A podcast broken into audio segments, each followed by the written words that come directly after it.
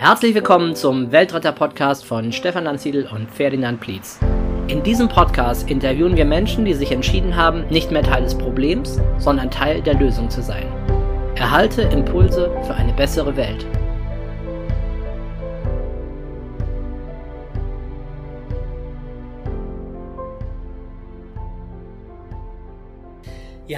Herzlich willkommen zu einer neuen Ausgabe des Weltretter Podcasts. Ich bin heute im Gespräch mit Jürgen Kohlmann.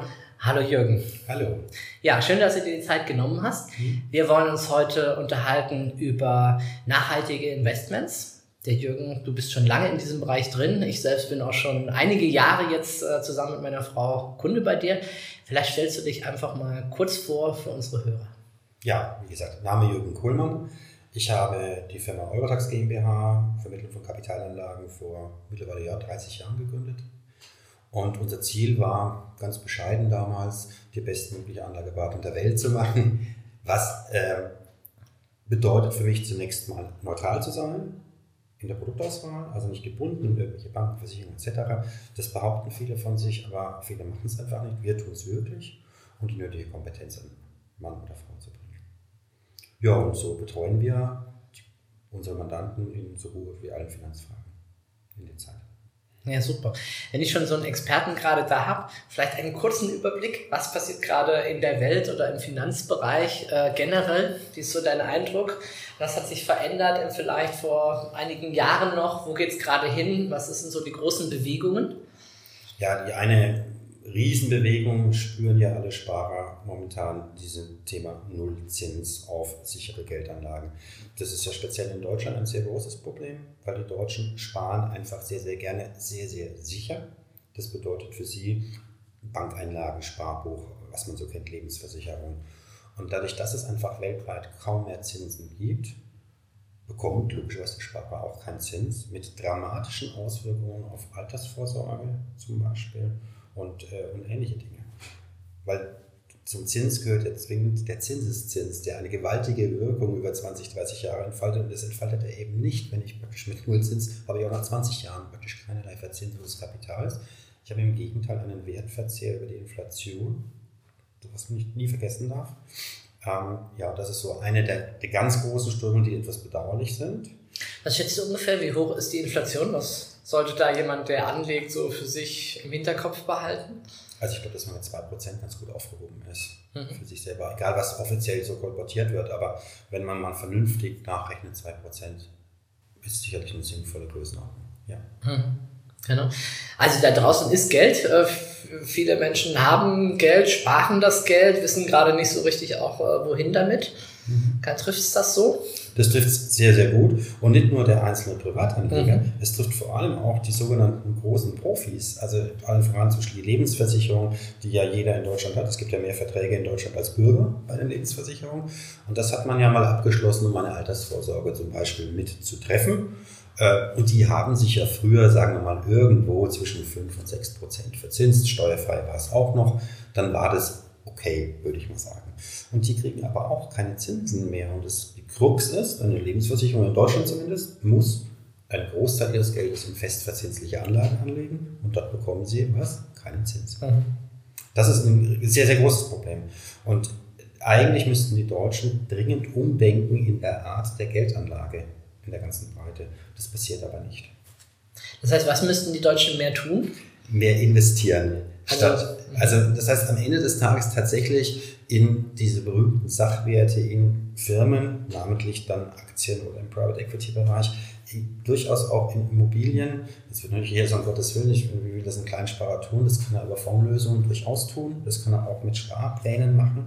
Also das, es gäbe schon Möglichkeiten, durchaus auch vernünftige und seriöse Möglichkeiten, aber die werden nur sehr wenig genutzt, weil sie aus meiner Sicht auch von den Hauptvertriebsstellen sind ja immer noch die Banken in Deutschland, äh, dort auch nicht wirklich angeboten werden.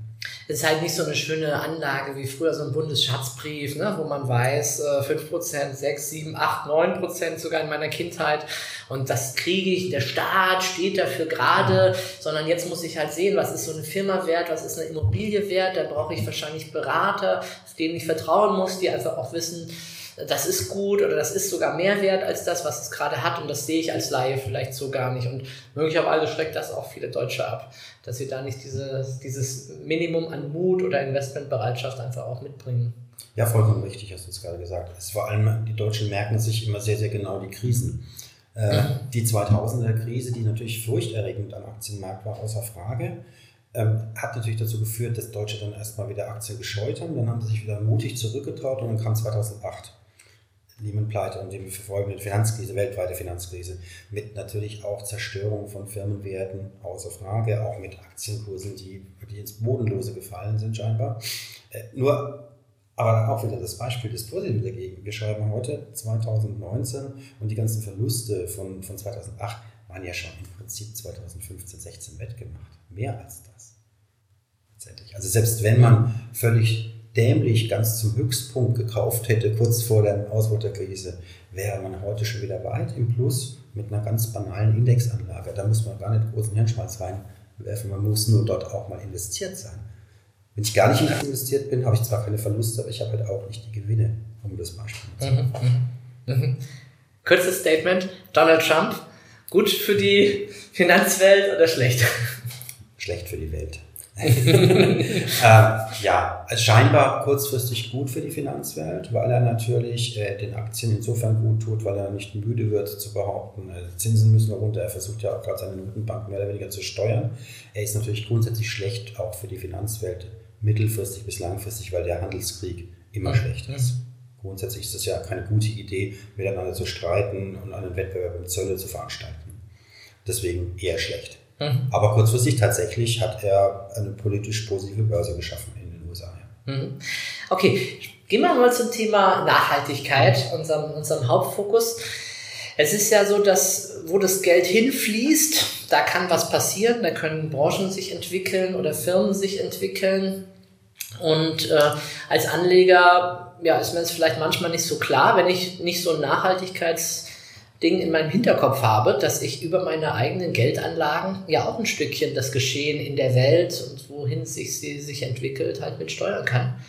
Ähm, von daher auch ganz interessant, ja, wo gehen die Finanzströme eben hin? Hast du eine Idee, äh, wie momentan so das Verhältnis ist von Geld, das in eher nachhaltige, welche das sind, da kommen wir nachher vielleicht noch drüber, ob sie wirklich so nachhaltig sind, aber was eben so im grünen Bereich hineingeht und was äh, so in den restlichen Bereich noch hineingeht.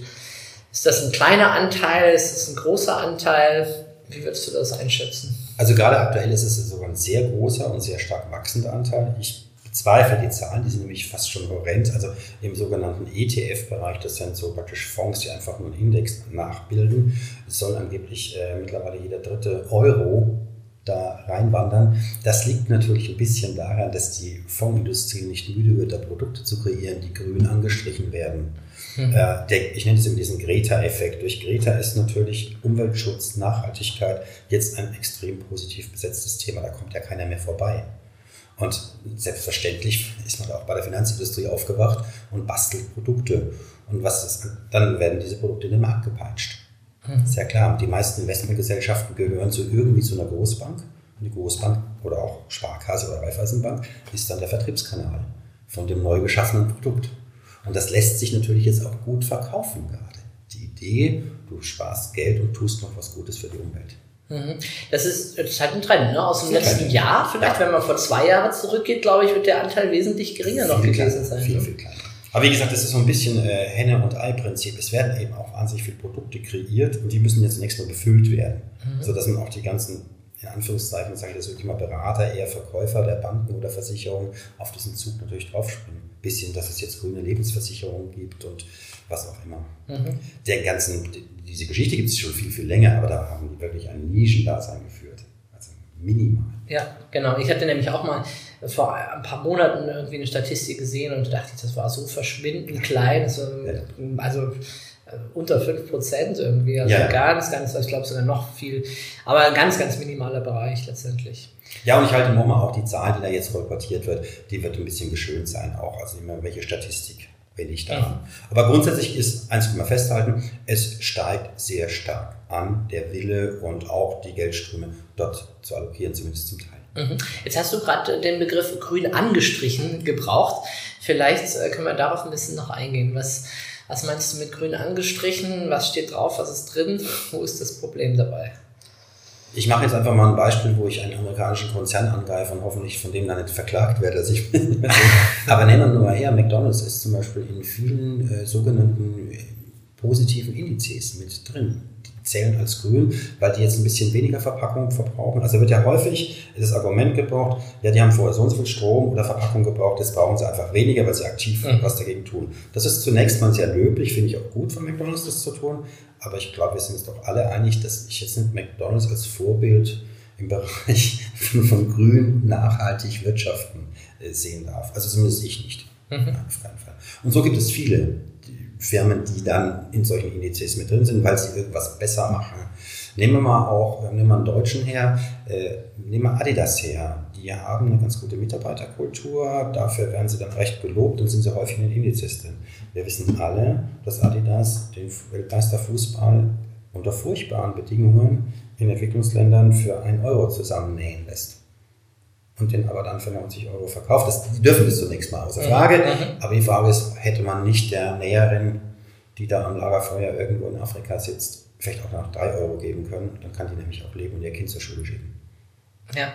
ja. Also verschiedene, wir haben verschiedene Bewertungsmaßstäbe und in einer Kategorie wird zwar gepunktet oder zumindest mal reduziert im Vergleich zu vorher, aber dafür in der anderen Kategorie hier beispielsweise Fairness äh, hauen sie dann rein. Ne? Ja. Und ein, eine Nachhaltigkeit, da steckt in dem Wort steckt ja drin, dass ich das insgesamt nicht bloß aus grüner Sicht, also aus Umweltsicht betrachte, sondern eben Fairness, wie gehe ich mit Menschen um, wie gehe ich mit, Tier, mit der Tierwelt um, mhm. Artenvielfalt, Wasser, Luft, also die ganzen, also den Planeten selber als Ganzes sehe, als System, wo die Menschen, die Tiere und die Pflanzen miteinander klarkommen.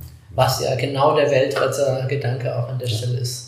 Und dann werden die Kriterien schon sehr, sehr hart, also zumindest bei uns, wenn wir sagen, das ist ein Unternehmen oder ein, ein Staat, in den man investieren kann noch oder nicht.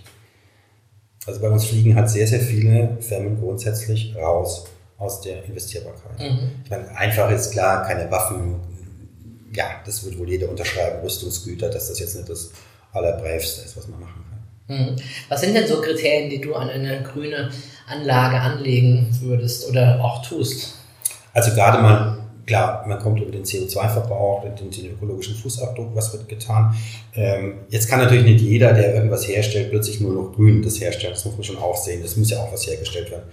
Äh, dann logischerweise alles, was zum Thema Nicht-Krieg oder positiv ist Frieden, also keine Waffen als Beispiel, aber auch, äh, auch nicht die Finanzierung. Also wenn eine Bank ein Rüstungsunternehmen finanziert, hauptfinanziert ist, dann kommt die Bank auch nicht in Frage. Mhm. Ja. Dann das Thema Fairness gegenüber Menschen, und zwar nicht bloß jetzt Arbeitergesetze hier bei uns, Gewerkschaften etc., sondern eben auch, dass die berühmte Näherin in Bangladesch einen vernünftigen Lohn erhält, sodass sie eine Chance hat, für ihre nächste Generation, für ihre Kinder über Schule aus diesem Sumpf rauszukommen. Ein ganz wichtiges Kriterium. Ja, und dann last but not least natürlich, weil wie gehen wir letztendlich mit Wasser, Luft etc. um? Wie erzeugen wir unseren Strom, unsere Mobilität, all diese Dinge. Also ich kann dann wieder bei dem Beispiel mal Firmen nennen wollen, das kann BMW noch so sauber machen, aber vorzugsweise möchten sie ja auch nach wie vor ihr Geld mit großen SUVs verdienen. Und wenn ich mir jetzt von Daimler die Studie anschaue, ein E-Auto als SUV mit 500 PS und 3 Tonnen schwer, dann ist das eben die falsche Antwort auf die Frage, wie machen wir das besser auf unserem Planeten. Mhm so ein bisschen, wir machen was fürs Gewissen. Ne? Dein großes Auto fährt jetzt ja mit wenig im genau. Verhältnis, genau. ja. aber es verbraucht halt immer noch viel mehr als mit anderen Lösungen, die man auch da hätte. Genau. Und wenn wir bei der Automobilindustrie bleiben wollen, äh, auch das ein Kriterium für uns ist auch das Thema Nicht-Korruption und nicht, ich sag's mal, Betrug. Und ich meine, da wissen wir schon auch alle, dass das einfach glatter Betrug war. In den USA wurden die Automobilfirmen dafür auch zur, zur Rechenschaft gezogen, nur in Deutschland schont man natürlich die eigene Klientel letztendlich. Mhm. Was wir für Fehler halten. Ja. Wie kann denn oder kann überhaupt ein Anleger herausfinden, wie dieses Investment äh, jetzt steht in Bezug auf Grün oder nicht. Ne? Also nehmen wir an, ich habe jetzt hier mein Geld, ich möchte jetzt meinen Sparschwein oder meine Matratze räumen oder mein Tresor zu Hause und will investieren. Ähm, welche Möglichkeiten habe ich da und äh, oder geht das überhaupt? Das geht schon. Es gibt äh, auch einige, sagen wir mal, vorzugsweise Investmentfonds würde man, dann müsste man da nennen. Ich glaube, dass es für einen Einzelanleger zu schwierig wäre, in Einzeltitel da zu investieren und dann noch rauszufinden über die Bilanzen und die Geschäftsberichte, was tun die denn? Zumal der Geschäftsbericht ja von der, von der Firma erstellt wird, das muss man auch kritisch lesen können. Also da glaube ich mal, da gibt es ein paar vernünftige Investmentfonds, die das schon ein bisschen versuchen, das Thema. Die gibt es sowohl im Aktienbereich, die gibt es auch im Anleihenbereich, also grüne Anleihen letztendlich. Und beim Immobilienbereich muss man gucken, wie ist die Immobilie gebaut, ist die nachhaltig? Ähm, ja, das geht schon prinzipiell. Über Fondslösungen denke ich mal von einem Sparplan ab 100 Euro bis auch zu Millionenbeträgen. Mhm. Hast du denn Beispiele von Investments, die du, wo du sagst, Mensch, die sind für mich nachhaltig? Ich meine, klar, viele sind natürlich jetzt dann nicht mehr aktuell, weil da war halt mal die Zeit zu investieren, aber ja. wo du sagst, als Projekt, das war eigentlich für mich ein sehr schönes grünes Projekt. Da ist vieles verwirklicht worden. Ja, also man kann es tatsächlich sogar, was eigentlich nicht vermuten würde, im Immobilienbereich ausfindig machen, indem man sagt, okay, es gibt da ja eine ganz vernünftige Zertifizierungen, was ein Green Building wirklich drin ist, wie nachhaltig es sein kann und überraschend für uns tatsächlich auch, das gab es schon lange. Also wir haben jetzt aktuell zum Beispiel mit dieser Zweitmarktschäde, die wir fahren, das ist jetzt ein anderes Thema, ähm, ein Objekt, das ist über 20 Jahre alt und ist als Green Building gebaut worden in Berlin. Und das ist heute noch green. Und nicht nur angestrichen, sondern wirklich nachhaltig. Woran man übrigens auch sieht, wenn sowas 20 Jahre gehalten hat, hat man da auch von der Materialseite und auch vom Know-how her wohl sehr vernünftig gebaut. Das ist ein Beispiel. Dann gibt es durchaus äh, vernünftige Projekte, die sich mit dem Thema Waldaufforstung und sowas im, im Allgemeinen beschäftigen. Es gibt, was wir auch gemacht haben im, im Investmentfondsbereich, dass man eben vernünftig mit Wasser oder Ressourcen umgeht. Ganz querbeet eigentlich, was man machen Mhm. Oder auch was wir gemacht haben von Ja. Ähm, hast du gerade vorhin schon noch gesagt, Fonds. Ja. Da ist ja immer das Problem, dass ich da verschiedenste Einzeltitel drin habe. Mhm. Und ähm, ja, und ähm, nicht jeder taugt was. Ne? Kann denn ein Fonds sich einfach grün nennen und er hat dann seine eigenen Kriterien oder wie läuft das? Und ja. sagt, ja, wir sind jetzt grün, weil unser Kriterium ist, die sparen alle Wasser oder? Ja, das ist tatsächlich so. Mhm. Und so, äh, du lachst, ja, ich bin, es ist schade, dass es so ist, was wirklich so. Äh, es ist vor allem in dieser jetzt aufkommenden ETF, ETFs sind, sind Fonds, die gar kein Management mehr haben, die einfach einen Roboter hinten dran haben, irgendein Indizes blind nachbilden. ETFs sollten wir vielleicht kurz erklären, vielleicht kennt nicht jeder den Exchange Traded Funds, das ist, ein, das sind Fonds, die sind nicht aktiv gemanagt. Am einfachsten ist sichtbar meinetwegen ein ETF auf den DAX, der bildet einfach den DAX mhm. stur nach. Der braucht keinen Fondsmanager logischerweise, weil der ist immer so investiert, wie gerade der DAX ist.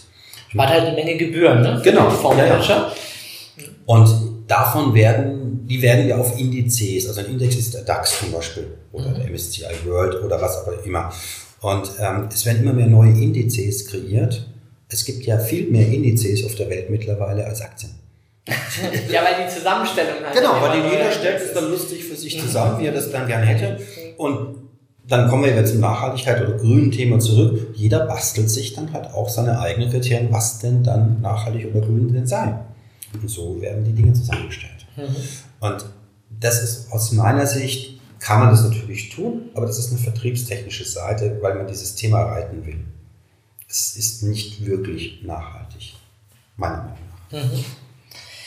Jetzt gibt es ja auf dieser Welt ähm, einige Organisationen, die sehr, sehr viel Geld auch haben und das anlegen, zum Teil für ihre Mandanten auch und investieren und äh, diese Menschen, die das machen, wie schätzt du die ein? Ist das da ein Kriterium überhaupt zu sagen, ja, nachhaltig grün? Also da gibt es ja, wie heißt diesen ganz Black? Ähm, BlackRock. BlackRock zum mhm. Beispiel, die ja eine unfassbar große Summe, ich habe was von 4 Milliarden gelesen, halt anlegen und unterbringen in diesem Markt. Ich meine, das hat ja schon auch Einfluss auf die Weltwirtschaft und auf das, was da passiert und wo die ihr Geld hinstecken, diese Branchen. Ähm, wie schätzt du das da ein mit Ethik, Moral? Ist das ein Kriterium für die oder ist dann doch eher das Thema, hey, ich muss hier meinen Schnitt machen, mein Geld machen? Ich muss das kurz einhalten, es sind keine 4 Milliarden, sondern 6 Billionen was BlackRock verwaltet. Also Ach. wirklich 6 Bill Billionen. Billionen. Wow, ja, wow, wow. Äh, die basteln, ich dachte die englische Übersetzung Billions, deswegen ja, dachte ich, das sind Milliarden. Billionen. Da, wo man auch die Macht erkennt. Also die sind wirklich hoch beteiligt an ganz, ganz vielen auch deutschen Unternehmen. Und ja, die reiten natürlich die Welle, weil die natürlich Geld wie Heu haben, um im Marketing zu investieren.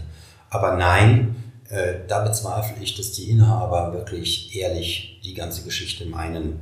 Also manchmal fragt man sich ja tatsächlich auch, wenn man sich so anschaut, was so passiert ist, aufgrund von ja, reinem Gierdenken. Nehmen wir mal wieder diese Dieselskandal her. Mhm. Haben die keine Kinder, diese Manager? Muss man sich doch mal ernsthaft fragen. Nur für einen noch höheren Bonus sowas zu tun. Aber zurück zu dem Thema, wird das gemacht? Ja, ich nehme mal ein positives Beispiel her. Der größte Einzelinvestor momentan weltweit dürfte der norwegische Staatsfonds sein.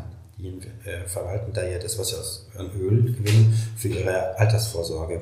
Und die sind jetzt zum Beispiel hergegangen und haben alles, was mit Kohle und fossilen Brennstoffen in Berührung kommt, fast schon kann man sagen, verbannt aus ihrem Portfolio entbehrt zwar nicht einer gewissen, naja, Idee, wenn man, das Geld wurde ja aus Öl gewonnen, ja. aber immerhin, man versucht was in diese Richtung zu machen. Also es gibt es ja, und es gibt bestimmt auch ganz, ganz viele Stiftungen oder auch kleine Family Offices, wo einfach reiche Familien zusammen ihr Geld legen, dass die jetzt sagen, jawohl, wir haben jetzt auch wirklich die Schnauze voll.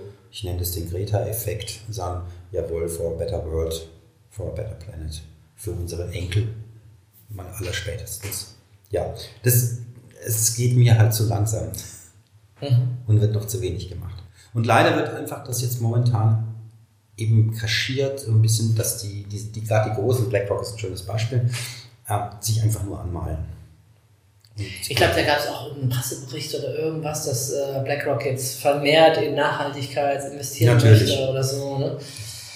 Ja, machen die natürlich, die, die, haben die Maschinerie dafür, die haben die Vertriebsmaschinerie, die haben das Geld, um das auch notfalls sich, äh, weiß der Geier, wie viel Fernseh- und Internetseiten und sonst was zu kaufen.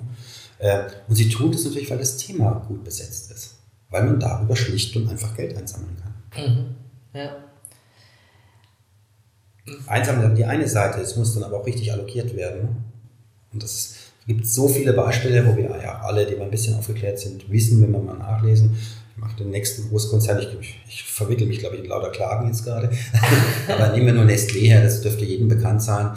Äh, eigentlich wollte ich sagen, wie die mit Wasser, dem Thema Wasser grundsätzlich umgehen. Es gibt ja das Originalzitat vom ehemaligen CEO, dass Wasser eben kein Grundrecht darstellt, sondern eine Ware ist. Wie jeder andere auch. Ich glaube, jeder von uns Weltrettern sieht das anders. Absolut, klar. Ich habe ähm, mal gehört, auch in einem Interview, dass es ähm, eine Stiftung gibt, die eben versucht, solchen Großanlegern ein bisschen ins Gewissen zu reden, indem sie ihnen mal aufzeigen, worin sie da eigentlich investiert sind. Also ihnen dann auch mal Bilder zu zeigen, was passiert bei äh, Fracking oder bei speziell umstrittenen Abbaumethoden von Kohle oder Öl, was sind die Naturschäden, die da entstehen äh, ringsherum. Fand das ganz interessant, dass sie zumindest gesagt haben, dass die ein oder andere, wenn sie denn mal einen Termin bekommen haben, äh, da gesagt, oh, das wussten wir gar nicht äh, im Detail, was da tatsächlich nachher mit passiert. Ne? also ein großes Lob an die Organisation, die sowas tun, muss man ganz klar sagen. Das ist ganz wichtig. Mhm. Ja? Und wie man sieht, ne, also sie müssen erstmal einen Termin kriegen und es muss diese ganze Denke ja umgebaut werden. So wie ja einfach, die Denke ist ja viel zu stark drin, dass alles nicht so schlimm ist. Also man wird ja nicht müde, auch im Internet zu verbreiten, dass das mit den zwei Grad Quatsch ist. Auch das viel wird auch kein Problem sein. Es, es, wird, oder es, es, war schon immer mal warm oder mal kalt. das sagt er ganz, ganz häufig. Das da gibt es ja auch durchaus Professoren, die da Vorträge drüber halten. Und das ist natürlich unbestritten, dass das unterschiedlich war. Aber wir wissen alle, dass das, was gerade passiert, sehr schnell passiert und menschgemacht ist. Insofern haben wir die Verantwortung, das auch wieder, und können das ja auch, weil es menschgemacht ist, können es ändern. Selbstverständlich, wenn dann von außen irgendein Einfluss aus dem Weltall kommt, den wir nicht beeinflussen können, dann wird es schon auch wärmer oder kälter. Aber grundsätzlich ist diese menschgemachte Geschichte und die wird ja zum Teil negiert. Und nicht nur von Parteien, sondern durchaus auch von Wissenschaftlern. Ja, ist ja zurzeit insgesamt auch äh, politisch absurd, da die Kohleförderung zum Beispiel weiter aufrechtzuerhalten. Ich habe mal gelesen, äh, man könnte eigentlich diesen Leuten gleich das Geld geben ohne sie arbeiten zu lassen und hätte immer noch gespart dabei, weil es so hoch subventioniert ist, äh, was dort rauskommt, um diese Arbeitsplätze zu erhalten und gleichzeitig Schaden für die Umwelt. Ich meine, tragisch natürlich, klar, jemand verliert seinen Arbeitsplatz, aber es ist einfach für die Menschen dann jetzt nicht mehr die Zeit, in so etwas hineinzugehen. Oder früher war es auch nicht, aber da haben es halt nicht so gewusst. Ne? Aber genau. jetzt haben wir es erkannt, jetzt müssten wir eigentlich das Ruder rumreißen und müssten dann vernünftige Entscheidungen treffen. Ja, vor allem, wenn man sich das anschaut, es geht um 20.000 Arbeitsplätze, die außer Frage bedauerlich sind, wenn sie speziell in der Gegend wie der Lausitz wegfallen. Nur es sind mittlerweile durch das Sterben von Photovoltaikfirmen, weil sie eben keine Unterstützung mehr hatten, mhm. als geschrieben, mhm. über 100.000 Arbeitsplätze weggefallen, die wieder irgendwo auch neu geschaffen werden. Also das Arbeitsplatzargument ist eher ein Argument von Wahlen, die natürlich momentan dann anstehen, wo man dann versucht, äh, hier Stimmen zu gewinnen. Aber logischerweise ist es Unsinn, in Kohle zu investieren. Mhm. Ähm, muss man denn, wenn man grün, nachhaltig investieren möchte, zwangsläufig mit schlechteren Zinsen rechnen? Ähm, mit Zinsen sogar gar nicht, weil bei Zinsen wären wir ja im Anleihebereich. Und da müssen kurioserweise. Oder bei Renditen. Ja, Renditen. Ja, aber wenn man bei den Zinsen bleibt, es gibt ja Anleihen, die auch wirklich echt grün sind. Das heißt, ich, es leiht sich ein Staat oder ein Unternehmen ja Geld am Kapitalmarkt, indem es eine Anleihe begibt. Die gehen nicht zu ihrer Hausbank, sondern die sammeln 100 Millionen im Kapitalmarkt ein und verzinsen das mit einem bestimmten Prozentsatz, was natürlich marktgerecht sein muss. Sonst kriegen sie die Anleihe nicht los. Und wenn man sie sagt, die ist jetzt grün, die ist für das und das Projekt, dann ist sie tatsächlich ein bisschen höher verzinst. Aber bitte jetzt nicht glauben, das wird richtig, richtig viel. Die müssen halt 0,25 mehr bezahlen. Bei Aktien und Firmen, wenn wir über die Renditen reden in der Vergangenheit, ist es tatsächlich leider noch so, dass ein sogenannter Bad-Index, wenn ich den aufmache und mache da Waffen rein, mache Tabak und alle, also böse Sachen rein sozusagen, dann wäre ich in der Vergangenheit besser gefahren als mit einem braven Index, wo ich das alles rausstreiche. Das ist aber der Blick in den Rückspiegel.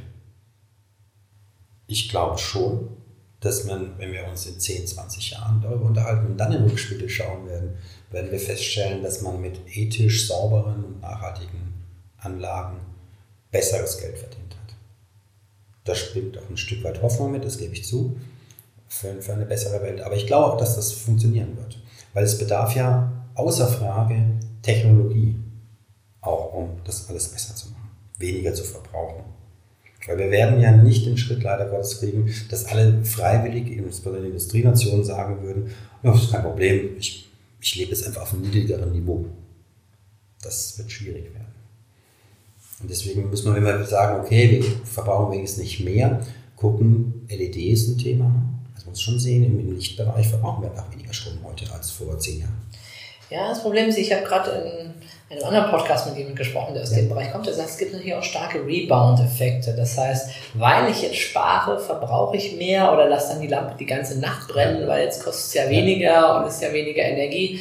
Äh, ich glaube, da ist es wichtig, auch die Psychologie und das Bewusstsein der Menschen ähm, zu schulen, sie achtsam zu machen, dass eben nicht die Gewinne dann aufgefressen werden oder die Einsparungen wieder durch diese Haltung, na, dann kann ich ja erst recht äh, jetzt äh, eben das verbrauchen. Ja, oder wir eben im 3 Tonnen Tesla X durch die Gegend fahren. Ne? Ja. Und alleine aber. Genau. Ja. Das ist einfach Quatsch. Das ist Käse, 3 Tonnen Auto, um jemanden umzubauen, der sich alleine bewegen möchte. Das ist viel einfacher. Man, man spart da schon, dann hat man das Problem gar nicht erst. Ja, also ich hoffe, da finden wir als Gesellschaft finden wir großartige Gesamtlösungen. Ja. Ne, ähm, fand es sehr faszinierend. Luxemburg schafft den Nahverkehr ab. Äh, so als Schritt. Ich glaube, da muss man einfach auch schauen. Wir sind natürlich jetzt ein bisschen in andere Richtung marschiert, ne? Bahn privatisiert und so weiter, Staat privatisiert, behält nicht mehr. Zu gucken, dass wir da gute Lösungen finden. Unbedingt. Also Carsharing, ich meine, das ist ein anderer Trend natürlich, der da hilft, äh, zu gucken, was da passieren kann. Ja, ähm, Wohlstand ohne Wachstum, wird es das geben? Ist die Wirtschaft nicht so gepolt gerade? Du hast vorhin mal von Gier gesprochen, dass wir immer weiter, immer weiter, wir müssen mehr machen, um das ganze System, so wie es jetzt ist, am Laufen zu erhalten. Die Frage ist natürlich auch, ist das wirklich ein echter Wachstum oder lügen wir uns nicht was in die Tasche, weil wir es halt machen auf Kosten von Umweltzerstörung, von nicht nachhaltig sein, weil dann der Steuerzahler vielleicht hinterher dafür sorgen muss, dass die Menschen, die nicht richtig bezahlt werden, doch irgendwie, sei es durch Entwicklungshilfe oder durch im eigenen Land durch Unterstützung, dass das doch wieder angehoben wird. Ähm, mir scheint manches so ein bisschen eine Milchmädchenrechnung zu sein, wenn man nicht alle Faktoren, also die Kostenfaktoren der Umwelt eben auch mit berücksichtigt. Das hast du vollkommen richtig erkannt. Und äh, es, dies, diese, dieses Dogma, dass wir wachsen müssen, weil wir ansonsten einen Stillstand wieder Rückschritt bedeuten, ist totaler Quatsch. Das ist eine Erfindung letztendlich, die über diesen, ich nenne das mal Turbokapitalismus seit der Ende der 90er aufgekommen ist. Und warum ist auch klar, man hat irgendwann mal angefangen, die CEOs, also die Chefs und die ganze Führungsriege, sich mit Millionen von Boni zu bedienen. Und die meisten dieser Boni hängen an kurzfristigen Unternehmenserfolgen und die wiederum sich nur in einer Bilanzzahl niederschlagen. Logischerweise wird da nicht eingepreist, was ich an Umwelt zerstöre oder andere Dinge auch da tue. Du hast vollkommen recht. Und andere zahlen die Zeche, sei es über die Umwelt oder nehmen wir auch den Bankenskandal her, dann wird halt, da wird gezockt auf Teufel komm raus 2008. So lange gezockt, bis ich die ganze Bank gegen die Wand gefahren habe, also zahlungspleite bin. Das wäre früher ganz klar gewesen, das ist halt ein Problem derer, der die Bank gehört. Nein, was passiert? Man ist systemrelevant, man redet es zumindest den Politikern ein, dass es so sei, und wird vom Staat gerettet. Weltweit. Ein Unding. Ein absolutes Unding, die Gewinne privat zu privatisieren und zu lassen auch und die Verluste zu sozialisieren. Das ist völliger Wahnsinn. Und schon natürlich entstanden aufgrund dieser Gier. Und es ist ja tatsächlich genug Geld auf der Welt da und genug Wohlstand. Es ist nur nicht gerecht verteilt. Hm. Also mir fallen da viele Dinge an, die man machen müsste. Beispielsweise nehmen wir dieses Zockertum her, das es ja nach wie vor gibt und das auch brandgefährlich ist, auch für die Märkte, weil man hier in Nanosekunden Aktien verkauft und kauft, ohne sie überhaupt besitzt. Es ist völlig egal. Man will gar nicht an dem Geschäftsmodell partizipieren, sondern nur schnell oder auch Lebensmittel oder ja. so, die dann tatsächlich irgendwo für Knappheiten sorgen und dafür, genau. dass Menschen nicht mehr bedient werden können. Genau. Mhm. Und durch den Einsatz von KI wird das, also künstliche Intelligenz, wird das natürlich noch viel, viel schlimmere Formen annehmen. Und wenn man darauf zum Beispiel ganz banal eine Finanzmarkttransaktionssteuer weltweit erheben würde von einem Tausendstel Cent pro Aktion und das aber dann in einen Fonds geben würde, um Nachhaltigkeit, Umweltprojekte etc. oder auch Ungerechtigkeiten in der dritten Welt auszugleichen, wäre schon mal viel getan. Hm. Was kann ein Finanzberater tun, um ein bisschen seinen Beitrag zu leisten in Richtung Rettung der Welt oder nachhaltiger zu werden? Oder auch anders formuliert, ähm, was ist äh, so dein Ansatz dabei, dein Vorgehen? Mein Vorgehen ist tatsächlich positiv zu investieren in Firmen und Werte auch, oder auch Staaten, wenn wir über eine Anleihe mal reden wollen, äh, oder auch Immobilien, wenn wir diese Bereich nehmen, äh, die tatsächlich harten Nachhaltigkeitskriterien standhalten. Und umgekehrt auch eine Negativliste zu haben und sagen, das machen wir auf gar keinen Fall. Und wenn sich eine Firma dann, die vorher gut war, in diese, Nach in diese schlechte Richtung bewegt, wird sie halt ausgetauscht oder rausgenommen. So kann man das letztendlich machen. Und Firma, ich das hört sich immer an, nur Aktien ist Quatsch. Du kannst auch eine Anleihe von der Firma machen, du kannst Anleihe von Staaten machen und dir anschauen, ja, ich würde Amerika kein Geld leihen, weil Amerika auf der ganzen Welt Krieg führt. Mit dem Geld, das ich ihnen leihe. Also das ist fast eine direkte Finanzierung mhm. vom, vom Krieg am Golf. Mhm. Also das wäre für mich ein Unding. Ich kaufe keine amerikanischen Staatsanleihen. Solange die hier aufhören, die ganze Welt mit Krieg zu überziehen. Mhm. Jetzt wirst du dich lächelst gerade, sehe ich, äh, Sandra, da geht dir aber ganz schnell die Staaten aus, ne? das ist tatsächlich so. naja, Nordkorea. Ja, zum Beispiel. Die müssen zumindest viel Zins bezahlen. Mhm.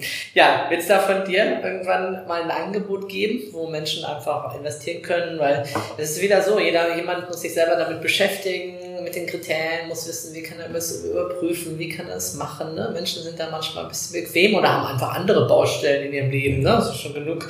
Jetzt mal spaßhaft gesagt, äh, gerade mit Mülltrennung beschäftigt oder mit Energie zu sparen. Jetzt muss ich auch noch mit Finanzen überlegen, was sind jetzt wirklich nachhaltige Finanzierungsmöglichkeiten. Ja, Ist da was geplant? Ja, wir, wir haben ja schon über zehn Jahre jetzt einen hauseigenen vermögensverwaltenden Dachfonds, der schon nach diesen Kriterien arbeitet. Was aber mit einer Fund-of-Fund-Lösung, was wir da haben, das heißt, der Fonds investiert wieder in Fonds, einfach um die Streuung zu erhalten, so haben wir das mal gemacht.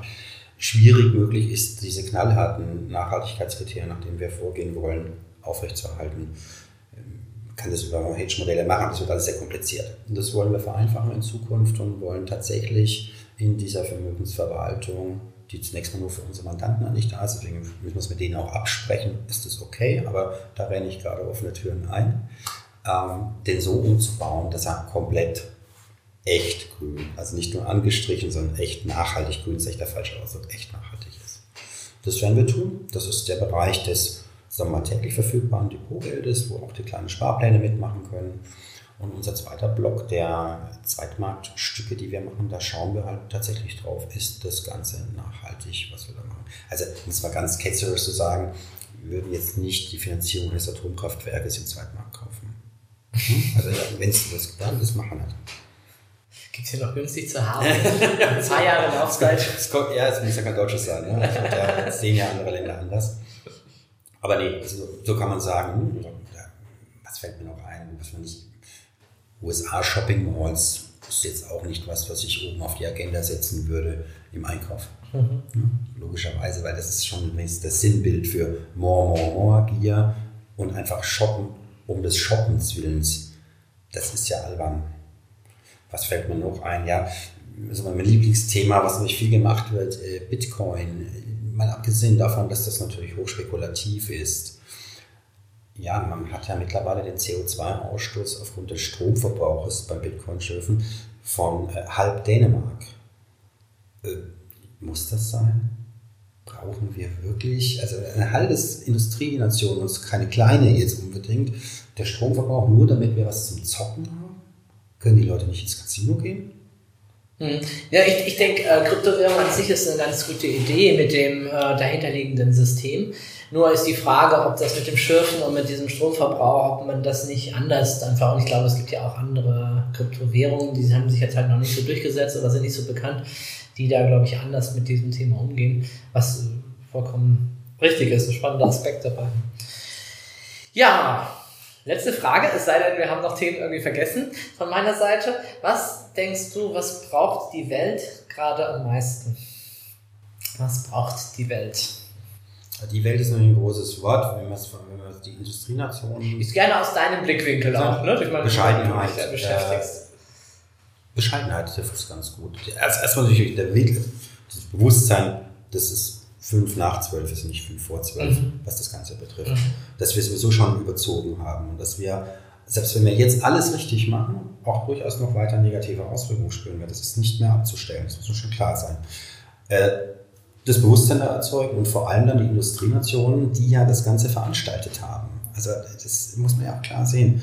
Die müssen sich eben in Bescheidenheit üben, die Gier weglassen. Das kann jeder Einzelne tun tatsächlich, auch in seinem Privatleben egal ob Mobilität, ob Ernährung etc. das äh, Ganze ist. Das kann aber natürlich auch die Gesellschaft tun. Und da gibt es so viele Beispiele, die man, wo jeder was machen kann, aber in erster Linie müssen die Industrienationen da vorangehen.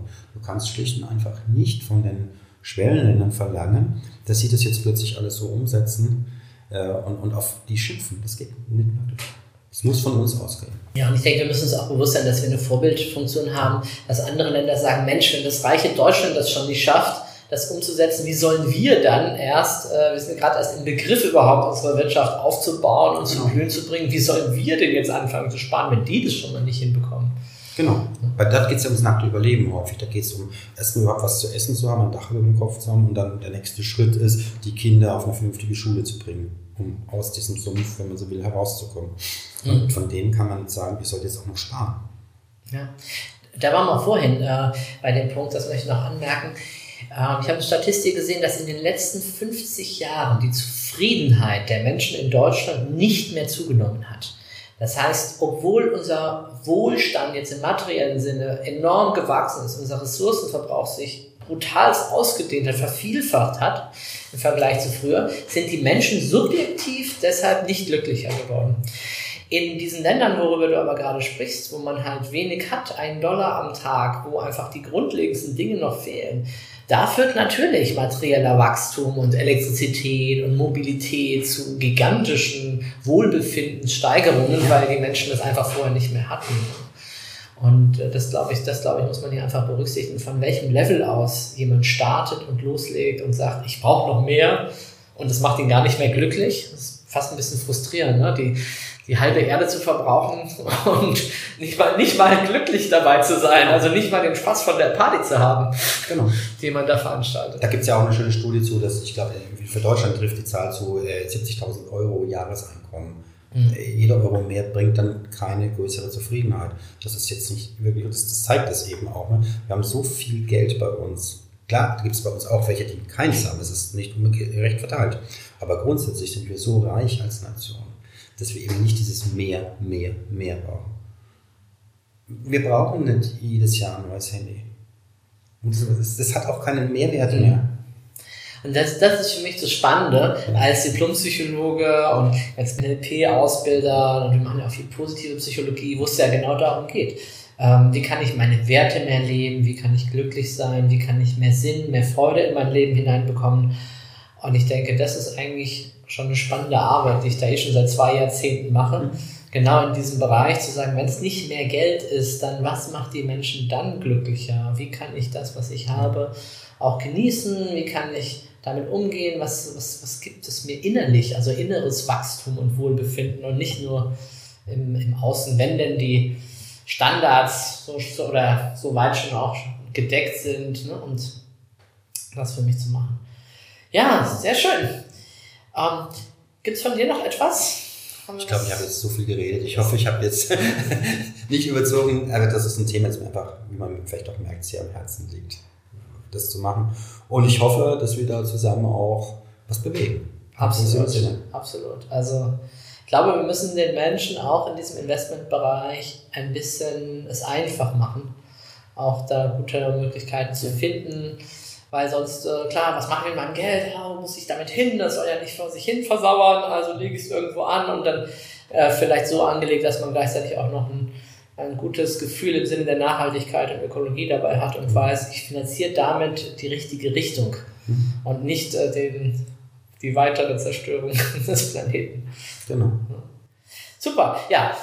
Vielen Dank dir, Jürgen. Euch vielen Dank fürs Zuhören. Wenn ihr Fragen, Anmerkungen, Kommentare habt, dann schreibt sie uns einfach. Wir werden schauen, ob wir darauf eingehen können. Und ich hoffe, es hat euch Spaß gemacht und bis zum nächsten Podcast. Das war eine Folge des Weltretter Podcasts. Möchtest auch du Teil der Lösung werden? Dann geh auf www.welt-retter.org und mach mit.